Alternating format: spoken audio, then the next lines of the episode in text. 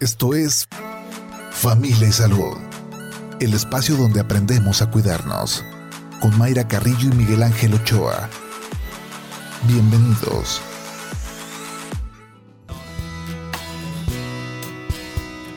Hola, ¿qué tal? ¿Cómo están? Muy buenos días, bienvenidos a Familia y Salud.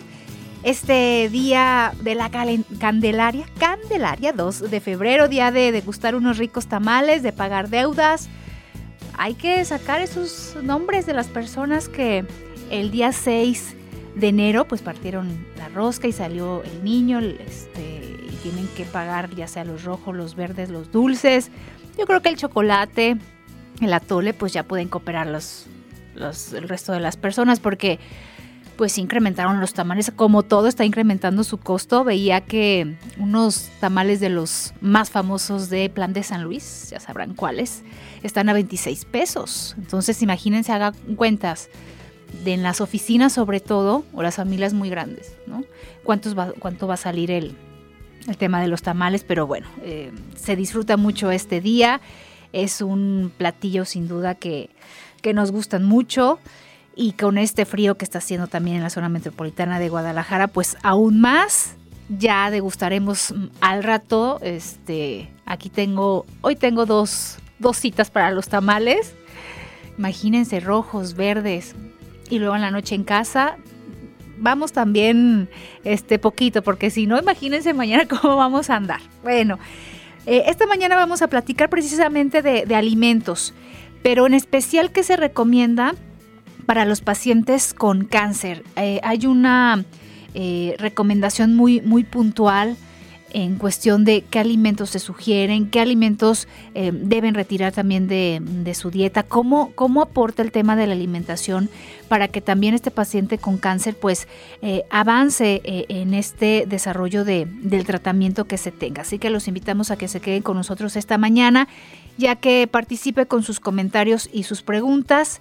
Eh, recuerde que nos puede mandar sus mensajes vía WhatsApp al 33 10 77 27 51. También nos puede marcar a cabina al 33 30 30 53 26 también la terminación 28. También estamos en redes sociales, estamos en Facebook, estamos en Twitter, arroba Jalisco Radio. Nos puede escuchar también en www.jaliscoradio.com y checar programas anteriores en Spotify.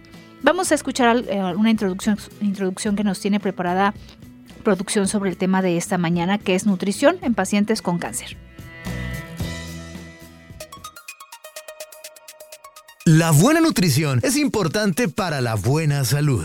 Una dieta saludable incluye alimentos con nutrientes como vitaminas, minerales, proteínas y grasas. Una buena alimentación ayudará a los pacientes de cáncer a mantener un peso saludable, conservar la fuerza y disminuir los efectos secundarios durante el tratamiento y después de este. El apoyo nutricional deberá ser personalizado, pues dependerá de las condiciones de cada paciente. Este apoyo puede mejorar la calidad de vida del paciente de formas significativas, por lo que es importante acompañar el tratamiento de cáncer de la mano de un nutriólogo o un médico experto en el tema.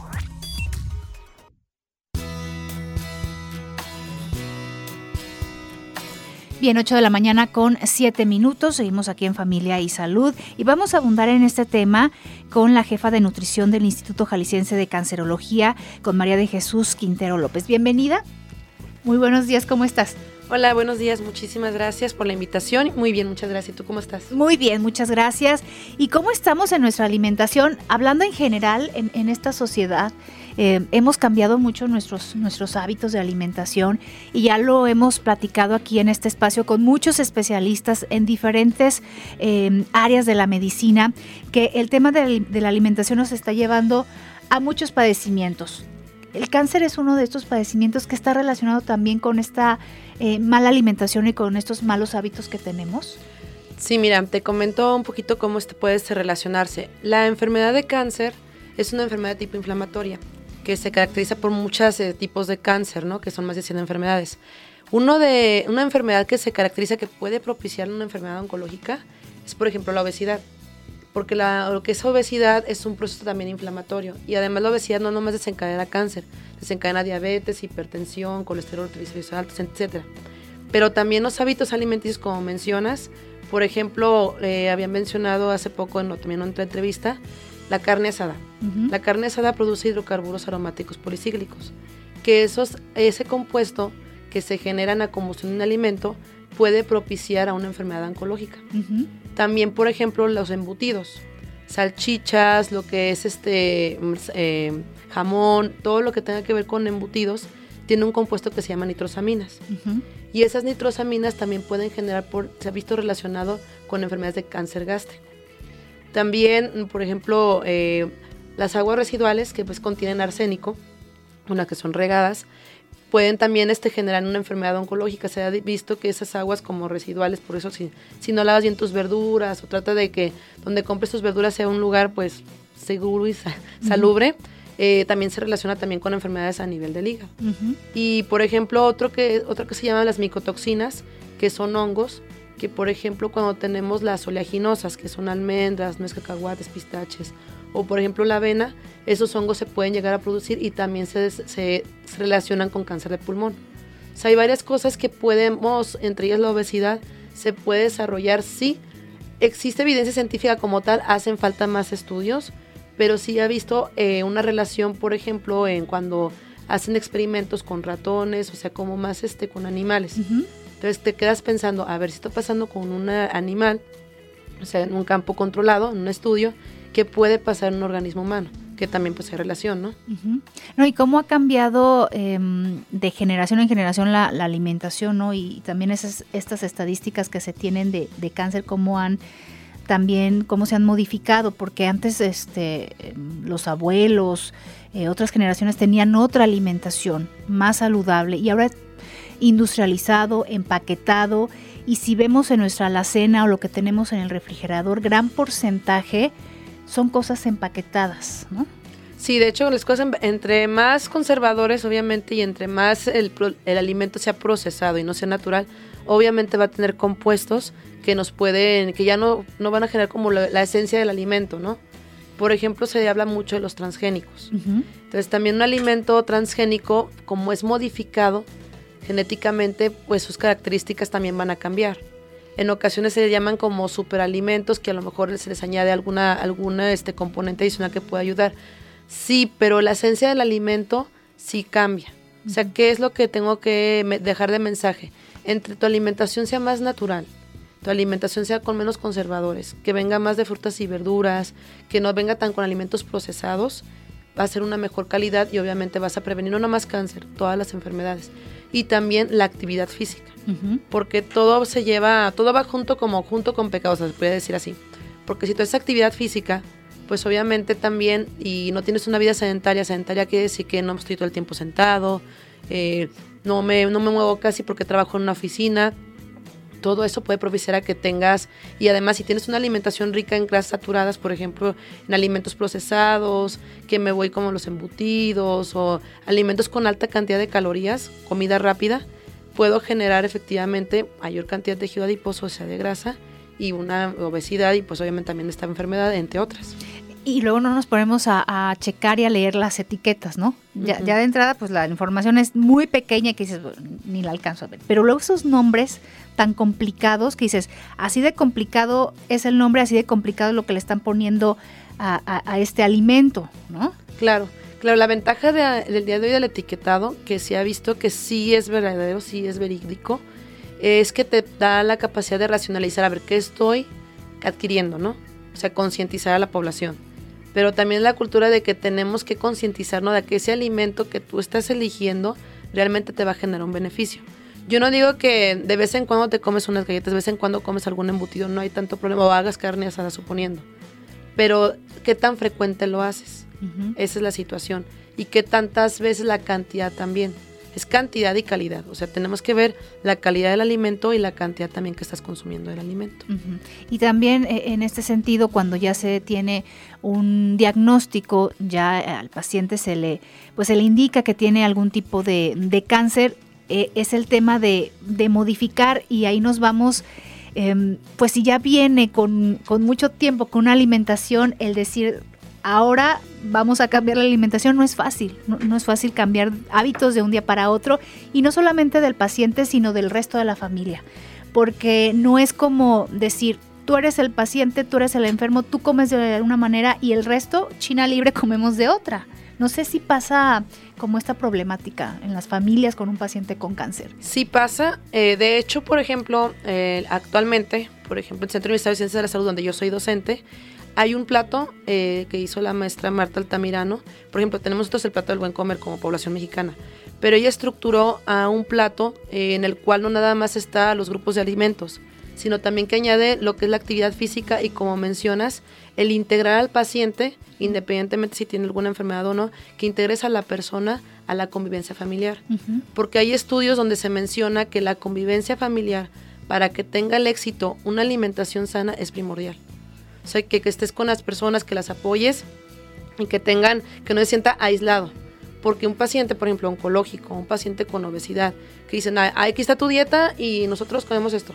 Entonces, que realmente que va a generar que ese paciente se deprima, que se siente excluido, que no esté gozando lo que es el alimento, que es lo principal que tenemos que ver todos nosotros, que disfrutes el alimento y que te des cuenta lo que estás comiendo. No, y, que pareciera como un castigo, pero si retoman, eh, si toman todos eh, en la familia eh, este tipo de alimentación, bueno, el resto de la familia también va a evitar muchas enfermedades porque va a comer de, de una mejor manera, balanceado y, pues será un, beneficio para todos. Doctor Miguel Ángel, ¿cómo está? Muy buenos días. Muy buenos días, Mayra. Bienvenida, muchas gracias por estar aquí con nosotros. Muchas gracias por la invitación, gracias. No, pues, este, ¿cómo estás, Mayra? Bien. Qué bueno, yo corriendo. ¿Corriendo? Sí, me voy al rato a, dar el curso de la paz. Pero bueno, oiga, este, una de las cuestiones interesantes, como venían diciendo en el, en el programa, es este asunto de los alimentos que tanto son generadores de cáncer, o sea, eh, a veces eh, de una manera indirecta, como estas combinaciones de metales pesados y de, los famosos disruptores hormonales, que ahorita es todo un tema. Este, y la otra es también comentabas de, los, eh, de este asunto de, las modificaciones transgénicas. Pues estamos acostumbrados a, la soya, ¿no? que es así como la más común, la que más se conoce, pero en realidad hay demasiados alimentos que ya tienen este, modificaciones transgénicas. ¿no? Yo estaba revisando, hay un, un tomate que, que lo modificaron en Israel este, genéticamente y el tomate pues lo que pasa es que es más duro de la cáscara y dura más en el transporte y estas cosas, ¿no? Entonces todas estas cosas eh, pues empiezan teóricamente se ve bonito, ¿no? Digamos, imagínense un tomate que no se apachurra en tu bolsa, pues se suena padrísimo, ¿no? O sea, no llega a echar salsa la bolsa, que eso no sucede mucho. Este, sin embargo, el cuerpo finalmente eh, pues no lo reconoce como tal, ¿no? O sea, empieza a ver esa, esa, ese proceso alimenticio, bueno, teóricamente alimenticio, pero que em, pasa a ser más probablemente, no, tampoco tengo los pelos en la mano, pero probablemente mucho, mucho más proinflamatorio, que es uno de los factores que comentaba, este, comentabas este, al, principio, de este factor proinflamatorio que es un, uno de los, eh, de los pilares de la generación del cáncer, ¿no? Claro, claro, es muy importante lo que, lo que menciona, el hecho que un alimento se ha modificado por la durabilidad, por a lo mejor también por el sabor, o sea, lo que, lo que sea, sí puede generar un efecto en el organismo. Claro, todo lo que consumimos, vitaminas, suplementos, todo genera un efecto en el organismo. Este, por ejemplo, las vitaminas eh, se ha visto también relación, el ácido fólico se relaciona mucho con lo que es, es la estructuración de poderlo, eh, lo que es el, ADN, ayuda a lo, eh, bueno, a, ¿cómo se puede? Pues estructurarlo, ¿no? Ayudar al ADN, a la reparación del ADN. Pero una enfermedad oncológica, como es un proceso celular que va creciendo lo que son las, pues las células, hay un crecimiento celular acelerado, puede ayudar el ácido fólico también a este crecimiento celular. Se ha visto relación. Por eso es muy importante saber qué tipo de suplementos estás consumiendo. Si entonces estamos viendo que el ácido fólico ayuda a la reparación del ADN y está propiciándose una carcinogénesis, entonces ten cuidado qué suplemento estás comiendo. Y también pues hay otros alimentos que son protectores, por ejemplo el coliflor, el brócoli, que tienen un, este, un compuesto que se llama indol. Ese, ese compuesto ayuda mucho a prevenir una enfermedad cancerígena o carcinogénica. Con eso nos vamos a la pausa con la invitación a que también usted participe con sus comentarios y sus preguntas, recibiendo sus mensajes a través del WhatsApp 33 10 77 27 51 o márquenos a cabina al 33 30 30 53 26, también a la terminación 28. 8 de la mañana con 19 minutos, vamos al corte. Familia Salud, donde todos aprendemos a ser saludables para vivir mejor. Regresamos.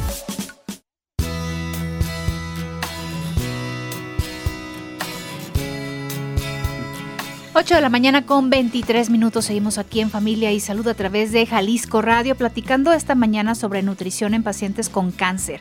Lo invitamos a que participe, a que nos marque a cabina 33 30 30 53 26, también en la terminación 28 o mande sus mensajes vía WhatsApp 33 10 77 27 51. Seguimos, doctor Miguel Ángel. Sí, fíjate, este comentario que nos haces este, el favor de, de decirnos de, con respecto al brócoli, a la col de Bruselas, al, a la coliflor, esa, sustancia indol, es muy parecida, prácticamente tiene el mismo efecto que el tamoxifeno. El tamoxifeno es la sustancia que se usa en, cáncer de mama, incluso se usa en enfermedades reumatológicas, ¿sí? Y se tiene que añadir además el ácido fólico, ¿sí? Por un aspecto ahí de metilación, etcétera, ¿no? Pero, eh, pues es interesante conocerlo porque finalmente, pues es una parte en donde preventivamente las mujeres, o sea, las pequeñas, las niñas, pues deberían de comer este tipo de, alimentos en donde te proveen sustancias que aunque los médicos seamos muy cerrados, seamos quimosabis o no nada, pero este, en el sentido en el que sí debemos de considerar los médicos que la alimentación sigue siendo la restauradora de la salud y la, y la generadora de enfermedad, ¿no? Claro. Sí, y no solamente quedarnos en esta recomendación, de coma sano, coma equilibrado, porque también como pacientes cuando nos dan una recomendación de en el sentido de nutrición, pues decir las dudas, ¿no? Pero qué es sano y qué es balanceado, porque igual para mí sano y balanceado son toda esta comida empaquetada pues que es lo que me conviene, lo, que, me gusta, conviene y lo me gusta, ¿no? En este sentido de, de la alimentación para, para, los pacientes con cáncer, ¿se modifica dependiendo del cáncer que, que padezcan? Sí, claro, se modifica. Por ejemplo, eh, como hablando aquí el doctor, en cáncer de mama, eh, como hay tumores que son dependientes de estrógenos, o sea, hormonales, si nosotros excluimos lo que son soya y productos derivados de la soya. También hay que ver cargado de lo que son los fitoestrógenos que contienen, porque en ocasiones dicen, no, también la salsa de soya. La salsa de soya no tiene tanto. Entonces, a lo mejor sí puedes consumirla. Por ejemplo, también... Eh, pero si lo omiten mejor. Pero si lo omiten mejor, sí, si lo omiten mejor. Eh, por ejemplo, también radioterapia de pelvis, como lo que es la radioterapia eh, a nivel pélvico, pues se encuentra lo que es el intestino, o sea, los órganos que también nos ayudan a la digestión. Y como la radioterapia sí puede, puede generar cambios intestinales, diarrea, estreñimiento, náuseas y vómitos, nosotros los nutriólogos lo que damos es una dieta baja en residuo. Baja en residuo, ¿a qué se refiere? A que es baja en fibra. Entonces hay que cambiar el tipo de alimentos que son altos en contenido de fibra por alimentos por bajos contenido de fibra y también excluimos frutas y verduras también o las oleaginosas como almendras, acahuates, pistaches las quitamos. Incluso también las leguminosas las quitamos porque son altas de contenido en fibra.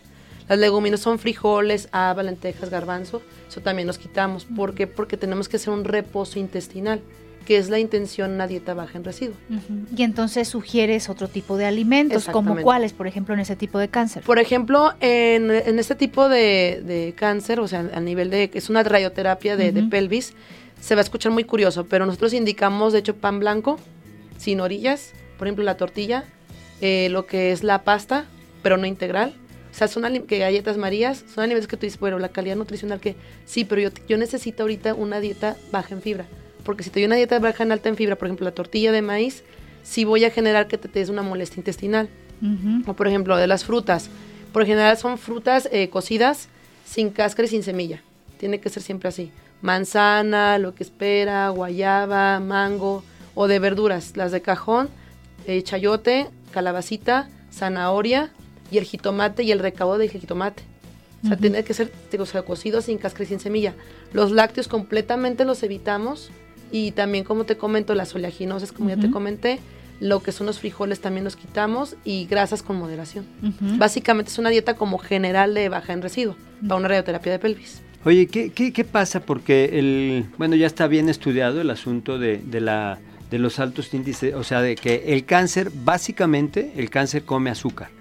O sea, eso está ya comprobadísimo, está incluso, este, bueno, de ahí nace el PET scan y este, y este, este asunto, claro que hay algunas otras vías eh, de, de, generación de, de, de, utilización del sustrato alimenticio como un, un, precursor energético, que es meramente hablando de energía, ¿no? Uh -huh. este, con esta dieta, por ejemplo, hablabas del, del pan blanco, en donde en realidad sí, bueno, te, no tendrá fibra, pero sí tiene un, un, un, alto índice glicémico, porque tú corres el riesgo de darle el sustrato alimenticio al, a, la, a, la, célula tumoral en lugar de poder utilizar eh, versus la, lo que es la, la otra vía de, de, las grasas y las grasas saturadas, que no hay bronca, la bronca es la grasa trans, ese es el, el, uh -huh. el brete, en donde evitas que tenga una, un sustrato energético en, como tal este, la, la, célula tumoral. Aquí es una situación interesante que menciona doctor, pero por ejemplo, tú hasta, por lo general los pacientes que tienen radioterapia de pelvis, tú ves el estado nutricional, efectivamente. El paciente desde que es diagnosticado ya tiene un proceso catabólico, es decir, ya está en un proceso de desnutrición, eso es de ley. Y conforme va pasando lo que es el, el tiempo, con los tratamientos, ya sea quimioterapia o radioterapia, se degrada más su estado nutricional si es que no es abordado desde el principio. ¿Qué es a lo que voy? Si tú, por ejemplo, efectivamente, la calidad nutricional, sí la glucosa, sí puede intervenir en el crecimiento, no, sí, sí y, ajá, pero sí, pero tú tienes que ver la parte de la alimentación. Por eso tú haces un como nutriólogos, vemos uh -huh. cómo se está alimentando el paciente y podemos dar un suplemento nutricional para que y obviamente como como también comenta, saber cómo combinar los alimentos. También, por ejemplo, debemos decir, a ver, vas a consumir, por ejemplo, las carnes, que son carnes cocidas, bien picadas, lomo de cerdo, carne de res si puede comer, pollo, huevo, pescado. Entonces tú haces una combinación de acuerdo a su requerimiento de cuántas porciones te van a tocar. Entonces vas viendo como cuántas porciones te van a tocar y también lo puedes complementar con un suplemento nutricional. Y puedes dar también, por ejemplo, omega 3 o triglicéridos de cadena media que se utilizan mucho. ¿El MST? Ajá, uh -huh. exactamente, como sustrato primordial energético, ¿para que Para que el organismo efectivamente tome ese sustrato, como menciona, sustrato es, es este como el, un componente, de, bueno, como más coloquial, un componente de que viene alimenticio que para utilice para energía, ¿no? Uh -huh. Entonces lo utiliza el, el, organismo como primordial y eso que te hace que no utilice las reservas energéticas o en este caso que no utilice el músculo uh -huh. y se te desnutra más. Porque en este tipo de enfermedades la característica es que lo primero que disminuye es músculo y el músculo como sabemos es la inmunidad. Yo le digo a mis alumnos, a ver jóvenes, imagínense, el músculo es como son los pilares de una casa. Tú destruyes un pilar de una casa, se viene abajo.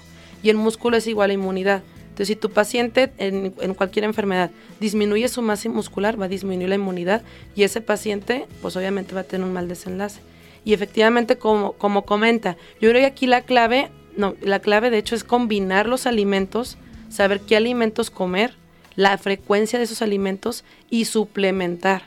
Porque si efectivamente el gasto energético de un paciente oncológico y en todas las enfermedades aumenta, ¿sí? y más en esta enfermedad, porque como es un crecimiento acelerado y el tratamiento, tú tienes que ver qué suplemento le voy a dar al paciente. Que me proporciones este, calorías, vitaminas, minerales, datos de carbono, proteínas. O sea, tienes que elegir. Porque, por ejemplo, otra, otra vez voy a la radioterapia de pelvis a veces en ocasiones tienen el intestino tan dañado. Sí, por la mucositis. Exactamente. Proctitis por radiación, o sea, todas esas como consecuencias. Entonces tú tienes el intestino está tan dañado que tú tienes que decir, a ver, voy a alimentar el enterocito. El enterocito es, la, es la parte como funcional o esencial del intestino uh -huh. que se ve dañado. Que por ejemplo una diarrea, pues las vellosidades intestinales pues, se acaban uh -huh. completamente, literal. Uh -huh. Entonces, ¿qué tienes que hacer tú como nutriólogo? A ver, ¿qué suplemento le vas a dar para que ese enterocito te responda y ese enterocito te va a ayudar a la inmunidad. Entonces ahí tú vas con suplementos que tienen glutamina, que uh -huh. tienen lactobacilos y que además me den calorías. O sea, es como, y también, por ejemplo, el paciente pues no me está comiendo porque trae dolor, trae no está, pues dale un suplemento, que yo lo que le comento al paciente. Si igual si no me desayunas, tómate el suplemento. Va a suplir, que es, no es lo ideal, pero por lo menos te ayuda a que esa cantidad calórica de tu comida pues la puedas adquirir a través del suplemento y obviamente tu estado nutricional no se degrade. Uh -huh. No sé si sí. y, y, también el, el, el, tema emocional, ¿no? Ajá, Entonces, no, no, no, quiero, no tengo hambre, no toda esta parte de después de una quimioterapia, em, pues hay muchos efectos secundarios también, el llegar a casa o estar en el hospital que diga no quiero comer y también esta parte de los familiares que sepan qué darles y dice, no quiero comer, esto que dices de los suplementos entonces. Sí, claro, y el, y el ambiente, por ejemplo, una de las recomendaciones que se dice mucho, que el ambiente en el que el, paciente se desarrolle, si no quiere comer, que está con hiporexia o incluso anorexia, la hiporexia es la disminución del apetito y la anorexia es que no quiere comer nada, a diferencia de la anorexia nerviosa que es una enfermedad. Eh, bueno, lo comento como para en general, no en público, para que se entienda un poquito más coloquial. ¿Qué es a lo que voy? Se menciona mucho que el paciente cuando llegue a casa, por ejemplo, que la mesa tenga pues un mantelito, tenga flores y que la familia esté con él. Porque en ocasiones, ¿qué hace? Ah, el paciente aislado, allá en su cuarto, allá lleven la comida y come solo, ¿no? Come solo. y, diferente. Y diferente. Sí, Y se ha visto mucho en las guías alimentarias de, o sea, de las diferentes universidades. Bueno, yo hice lo que es la especialización en, en ONCO, fue en Barcelona. Se dice, la base de todo esto del tratamiento nutricional y todo es que el paciente conviva con la familia. Sí, la socialización. La socialización.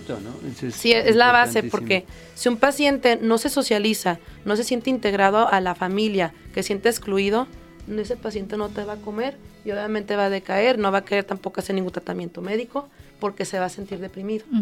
Y como sabemos, pues, pues, ¿quién le va a gustar estar enfermo, verdad? Entonces, si no tienes el apoyo de tu familia o de tu pareja, pues obviamente no va a tener un buen des en ese tratamiento, que ahí entra la sobrecarga del cuidador también, ese es otro. Es otro tema muy importante. Fíjate que este, ahí yo le llamo la guerra de la cuchara, ¿no? Porque el paciente eh, metabólicamente no tiene hambre, o sea, el, tumor engaña al cuerpo para que no, no, no, le dé hambre y la familia le quiere dar de comer a fuerzas, ¿no? Entonces entra en un conflicto que sí le puse, ¿eh? la guerra de la cuchara, Y este, es como si llegas de Sambors de comer así en un, de un buffet, no sé, póngale donde quieran, y luego te ofrecen un caldo, ¿no? Y te lo tienes que comer a fuerzas, no sé, por ahí pasa, ¿no? Sí, sí, sí pasa.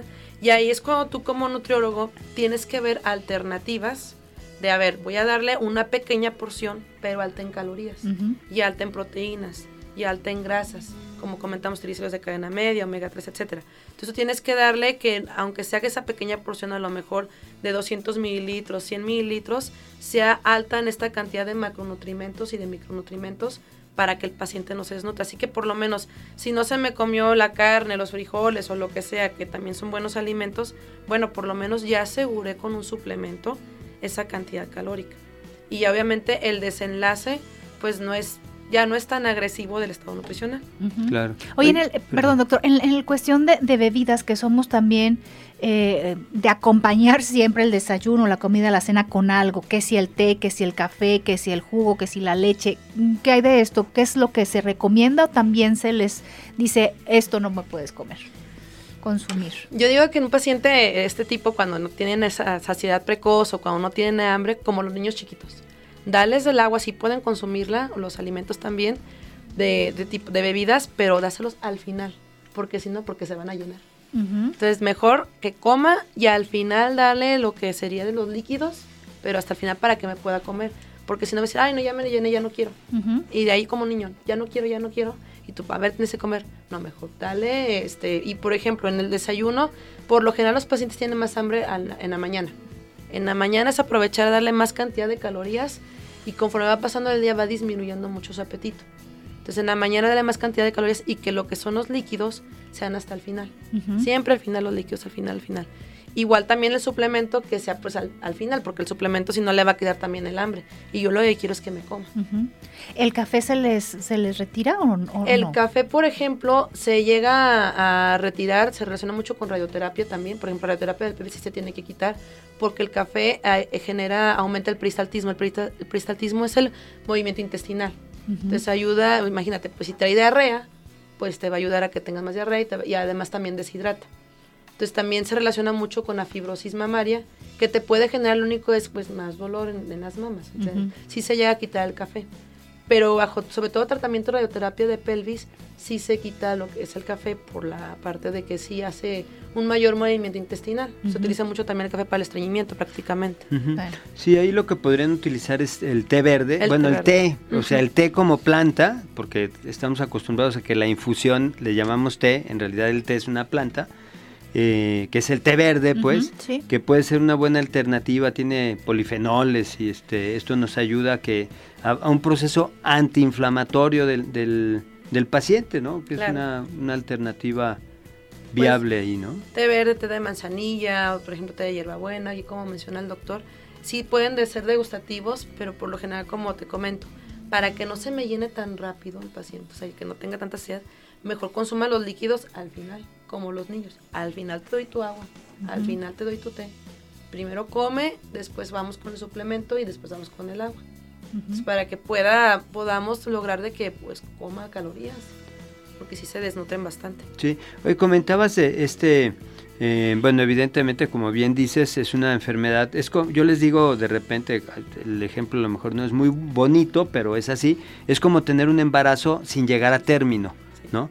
Entonces, el, el consumo de, de los nutrientes, pues es, es ah, sin preguntar, ¿verdad? y no hay horas de, de- de alimentación en el sentido de la célula que se está desarrollando. Este, ahí viene primero el consumo, primero de, las, de, tus grasas, ¿sí? Y luego ya del, del- del- de los músculos. Hay un fenómeno que se llama caquexia, ¿no? O sea, es, es que, que lo podrías explicar un poco. La caquexia es un, efectivamente, es como la parte del desenlace, se podría llamarse así de esa manera.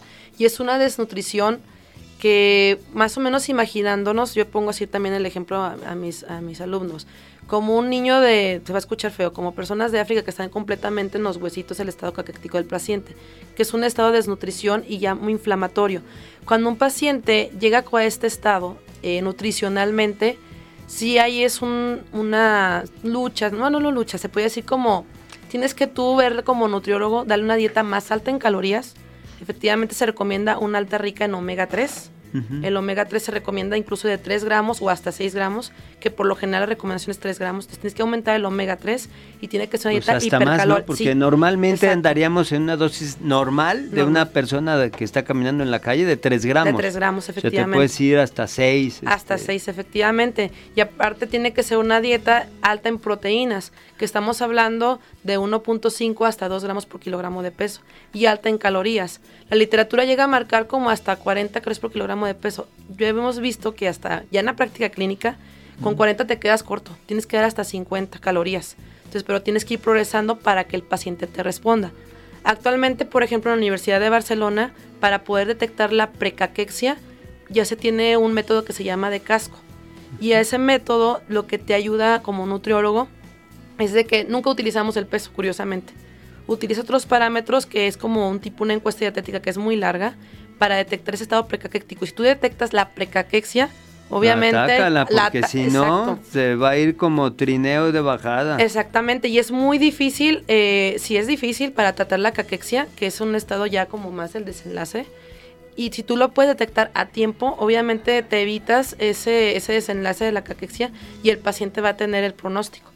Que no se ha utilizado todavía aquí, implementado aquí en México, muy pocos lo, lo- lo llegamos a utilizar, porque es algo nuevo que apenas tiene como dos años, que se está viendo que si tiene evidencia científica, sí te puede ayudar la metodología de casco. Bien, pues con eso nos vamos a nuestra última pausa. Vamos. Vamos a la última pausa, regresando damos salida a sus eh, preguntas, recibiendo sus mensajes vía WhatsApp 33 10 77 27 51. A cabina también nos puede marcar, recuerde 33 30 30 53 26, también en la terminación 28. 8 de la mañana con 41 minutos, vamos al corte.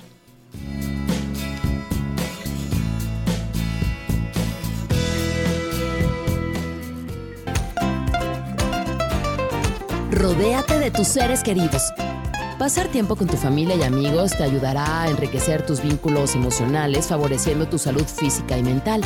Procura dedicar un día a la semana para socializar, pues al encontrarnos en situaciones sociales placenteras, nuestro cerebro produce químicos como endorfinas, dopaminas y serotoninas, las cuales producen una sensación de bienestar y favorecen nuestro sistema inmune.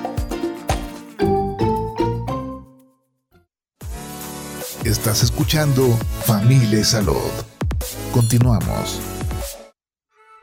Familia Salud, donde todos aprendemos a ser saludables para vivir mejor. Regresamos. Cómete el arco iris. Cada que te sirvas tus alimentos, cómete el arco iris. Cada que sirvas tus alimentos en el plato, toma en cuenta que debe estar lleno de colores. Mientras más, mejor. Las frutas y verduras son riquísimas en sabor y también en color. Aprovecha sus características para hacer de tu platillo un arco iris. De esta manera, estarás asegurando que tu dieta es balanceada y contiene muchos nutrientes.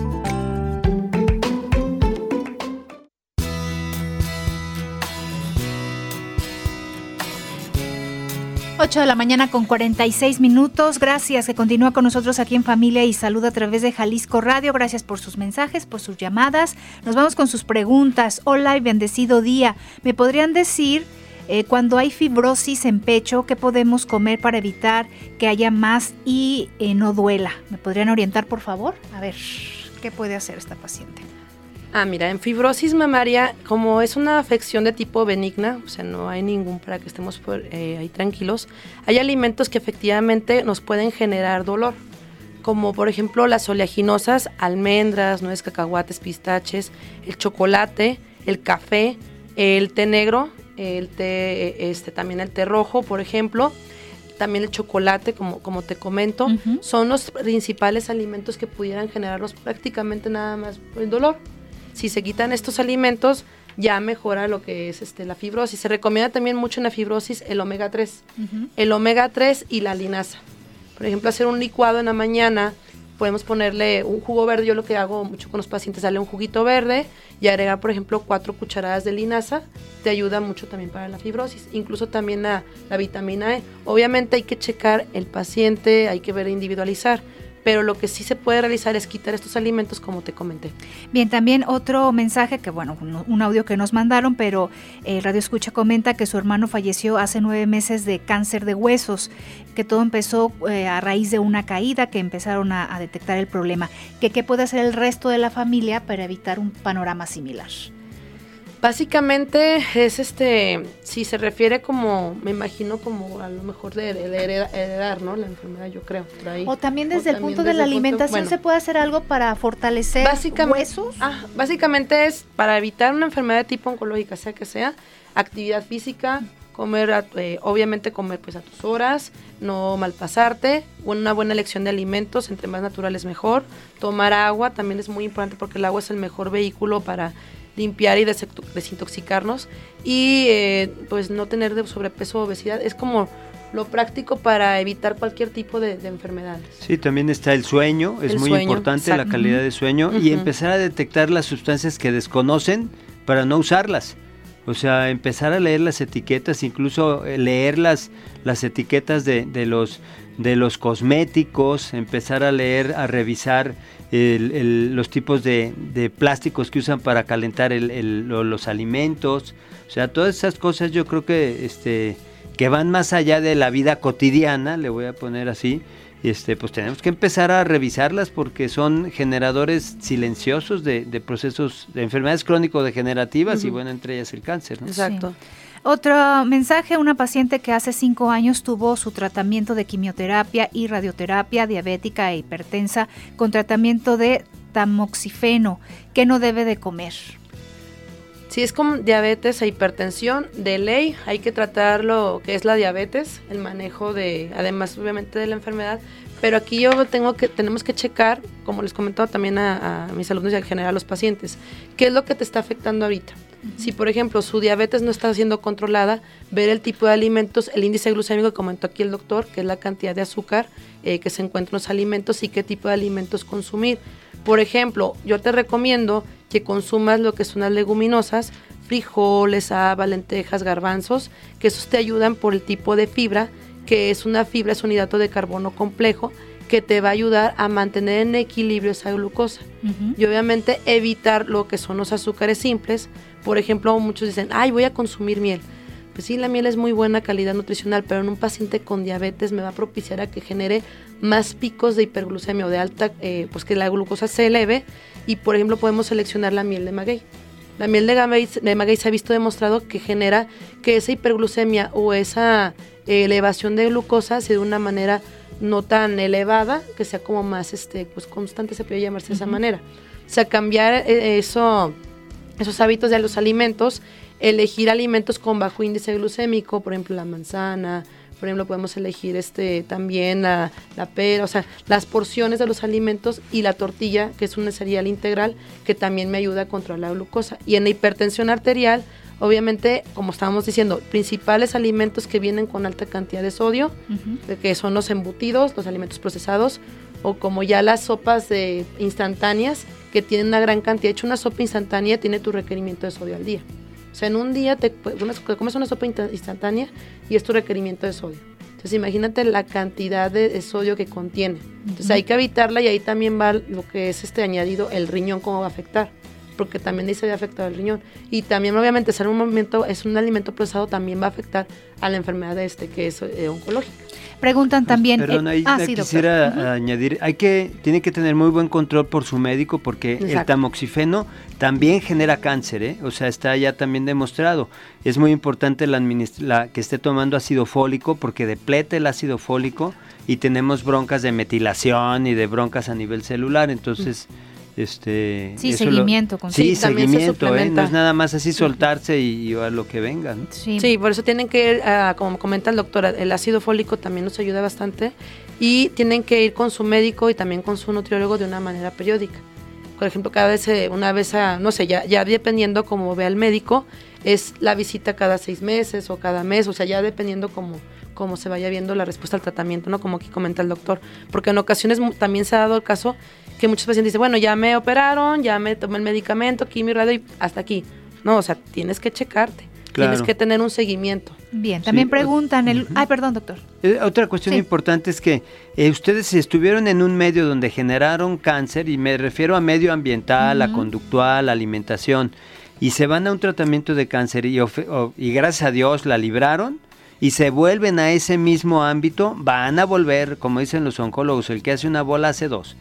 Sí. Entonces es muy importante considerar que no se trata nada más de, de haberla librado y ya voy a ser China libre otra vez, ¿no? Si no, pues Sí, es que si vuelves a los hábitos, por ejemplo, también la ansiedad, la depresión, el estado anímico, El se ha visto, el estrés. El estrés es, una, es un impacto que se ha visto a nivel celular que conlleva muchas enfermedades. A ver, nos queda un minutito, pero damos salida a otra pregunta. Para un paciente con cáncer de hígado, ¿qué debe comer? Lamentablemente le dijeron que ya no es candidato a ningún tratamiento. Le dijeron que solo frutas y verduras, porque Híjole. la carne es inflama. Mira, aquí hay una situación otra vez que vamos, hay muchos mitos eh, relacionados con la enfermedad. Tenemos que revisar, eh, por ejemplo, si tiene una enfermedad de tipo ya de hígado, hay algo que se llama aminoácidos de cadena ramificada.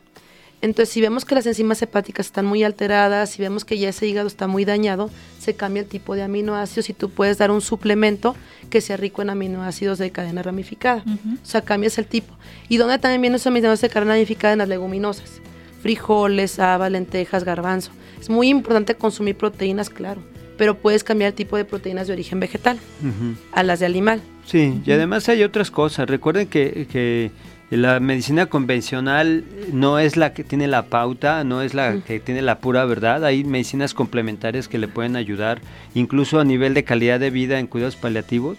O sea, se, se hacen muchas Se cosas. pueden hacer muchas claro, cosas. que disminuyen incluso hasta este volumen tumoral, de manera que tenga mejor calidad de vida, ¿no? Sí. Sí, y la- cerramos con este comentario, una felicitación especial a la invitada por su preparación, un reconocimiento por parte de la audiencia.